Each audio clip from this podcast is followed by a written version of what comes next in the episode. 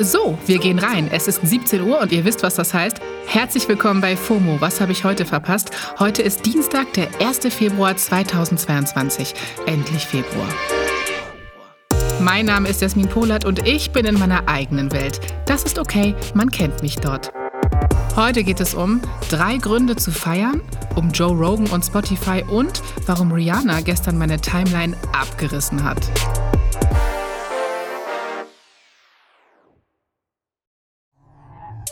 Heute ist was los, sage ich euch. Ey, wirklich Wahnsinn. Es gibt mindestens drei Gründe zu feiern. Erstens, heute beginnt das chinesische Neujahr. Ja! Das Fest wird auch Frühlingsfest genannt und ist für Milliarden Menschen auf der Welt und nicht nur in China ein wichtiges Datum, das sich aus dem Mondkalender berechnet. Die Feier beginnt am Vorabend und ich habe zum Beispiel auf dem Insta-Account von der YouTuberin Pocket Hazel gesehen, wie schön das aussieht. Die Jahre stehen immer im Zeichen von einem Tierkreiszeichen und einem Element. Dieses Jahr ist es der Wassertiger. Ich glaube, der wird gut. Also frohes Neues an alle, die feiern und Happy Wassertiger. Zweitens, ab heute bis zum 1. März ist Black History Month. Kleiner Tipp am Rande, wenn man das googelt, regnet das Konfetti und Say It Loud Banner. Das fand ich ganz cool. Der Black History Month wird vor allem in den USA und Kanada gefeiert und das schon seit 1926. Seit 2014 finden dazu auch in Deutschland Veranstaltungen statt und der Monat soll die Rolle der afroamerikanischen Menschen in der Gesellschaft hervorheben und schwarze Initiativen erinnern an das koloniale und rassistische Erbe. Hashtag Black History Month ist auch in den Twitter-Trends und es gibt dazu noch so viel mehr zu sagen. Machen wir hier bei FOMO diesen Monat auch auf jeden Fall noch. Und drittens, heute ist die 250. FOMO-Folge. Ja!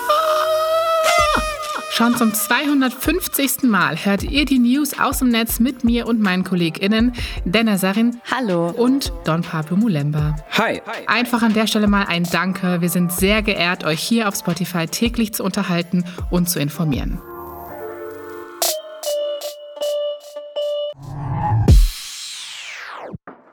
Yo, wir bleiben hier auf Spotify und zwar auch thematisch, weil, ihr habt es ja safe mitbekommen, mein Internet explodiert seit Tagen zur Causa zwischen dem Podcaster Joe Rogan, Spotify und den MusikerInnen Neil Young und Joni Mitchell.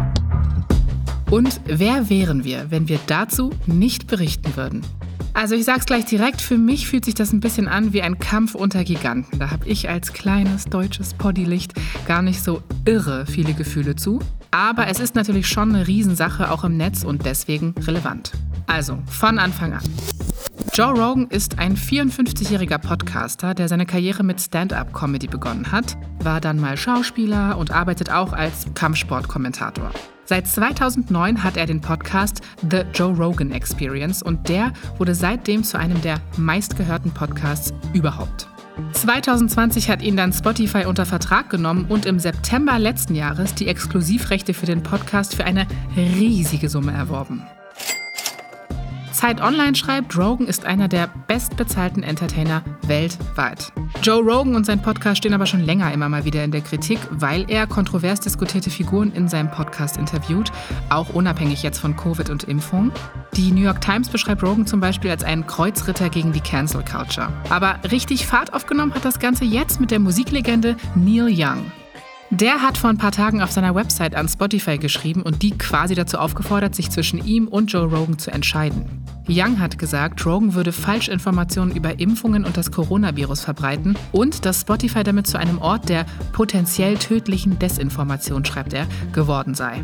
Young hat dann gedroht, seine Musik von der Plattform zu nehmen, wenn Spotify nicht reagiert. Das hat er dann auch schlussendlich getan. Das Statement ist mittlerweile gelöscht. Kurz darauf hat sich auch Joni Mitchell, eine weitere Musiklegende, angeschlossen und gedroht, ihre Musik auch von Spotify zu nehmen. Ja, und Grund für den Ärger waren Sendungen von Rogan, in denen seine Gäste Desinformation zu Corona und Impfungen geäußert haben. Also ganz kurz nochmal zur Sendung. Rogan lädt sowohl PolitikerInnen, Stars als auch Entertainment-Legenden, AthletInnen, aber auch eben sehr fragwürdige Menschen ein. Also bei ihm zu Gast waren zum Beispiel unter anderem Elon Musk, äh, rechtsradikale AutorInnen, der oberheftigste Verschwörungstheoretiker aka amerikanische Ken Jebsen, Alex Jones, die Folge wurde übrigens gelöscht, und so weiter. Und Corona-SkeptikerInnen. In einer Sendung zum Beispiel der US-Virologe Robert Malone, der war an der frühen Entwicklung von mRNA-Impfstoffen beteiligt und ist inzwischen Teil der Impfgegnerszene. Sein Twitter-Account wurde zum Beispiel auch schon gelöscht. Rogans Konzept bei dem Ganzen ist, I'm just having conversations. Rogan selbst teilt aber auch Twitter-Beiträge, die eher impfskeptisch sind. Fun Fact: Schon Anfang Januar haben 270 Ärztinnen und Wissenschaftlerinnen in einem offenen Brief gefordert, dass Spotify stärker gegen Fehlinformationen auf der Plattform vorgehen soll. Das hat Spotify jetzt quasi auch zugesagt. Am Sonntag hat der Spotify-Chef Daniel Eck einen Blogbeitrag auf der Website veröffentlicht und dabei neue Maßnahmen in Sachen Covid verkündet. Unter anderem werden Podcast-Episoden, in denen es um Covid geht, einen Hinweis bekommen, der wiederum zu einem Covid-19-Hub führt. Auf dem werden Informationen bereitgestellt, unter anderem mit Links zu vertrauenswürdigen Quellen. Also so ähnlich wie bei Insta und TikTok schon. Joe Rogan hat dann auch nochmal ein Video-Statement auf seinen Socials veröffentlicht. Darin räumt er zwar unter anderem Fehler ein, aber sagt auch, dass er einfach verschiedene Perspektiven teilen will und bedankt sich noch bei Spotify. Jedenfalls, das alles ist ein riesen Politikum, weil es natürlich Bereiche betrifft, wie was darf man wo und in welchem Raum wie sagen. Darüber haben auch meine Kollegen, ja, ich darf das sagen, Jan Böhmermann und Olli Schulz in der aktuellen Folge von Fest und Flauschig gesprochen. Hört euch die gern an, verlinken wir euch in den Shownotes.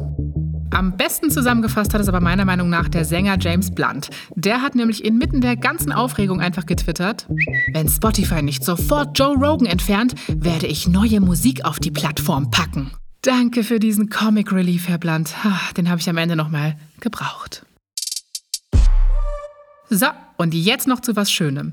Die Sängerin Rihanna erwartet ihr erstes Kind mit dem Rapper ASAP Rocky.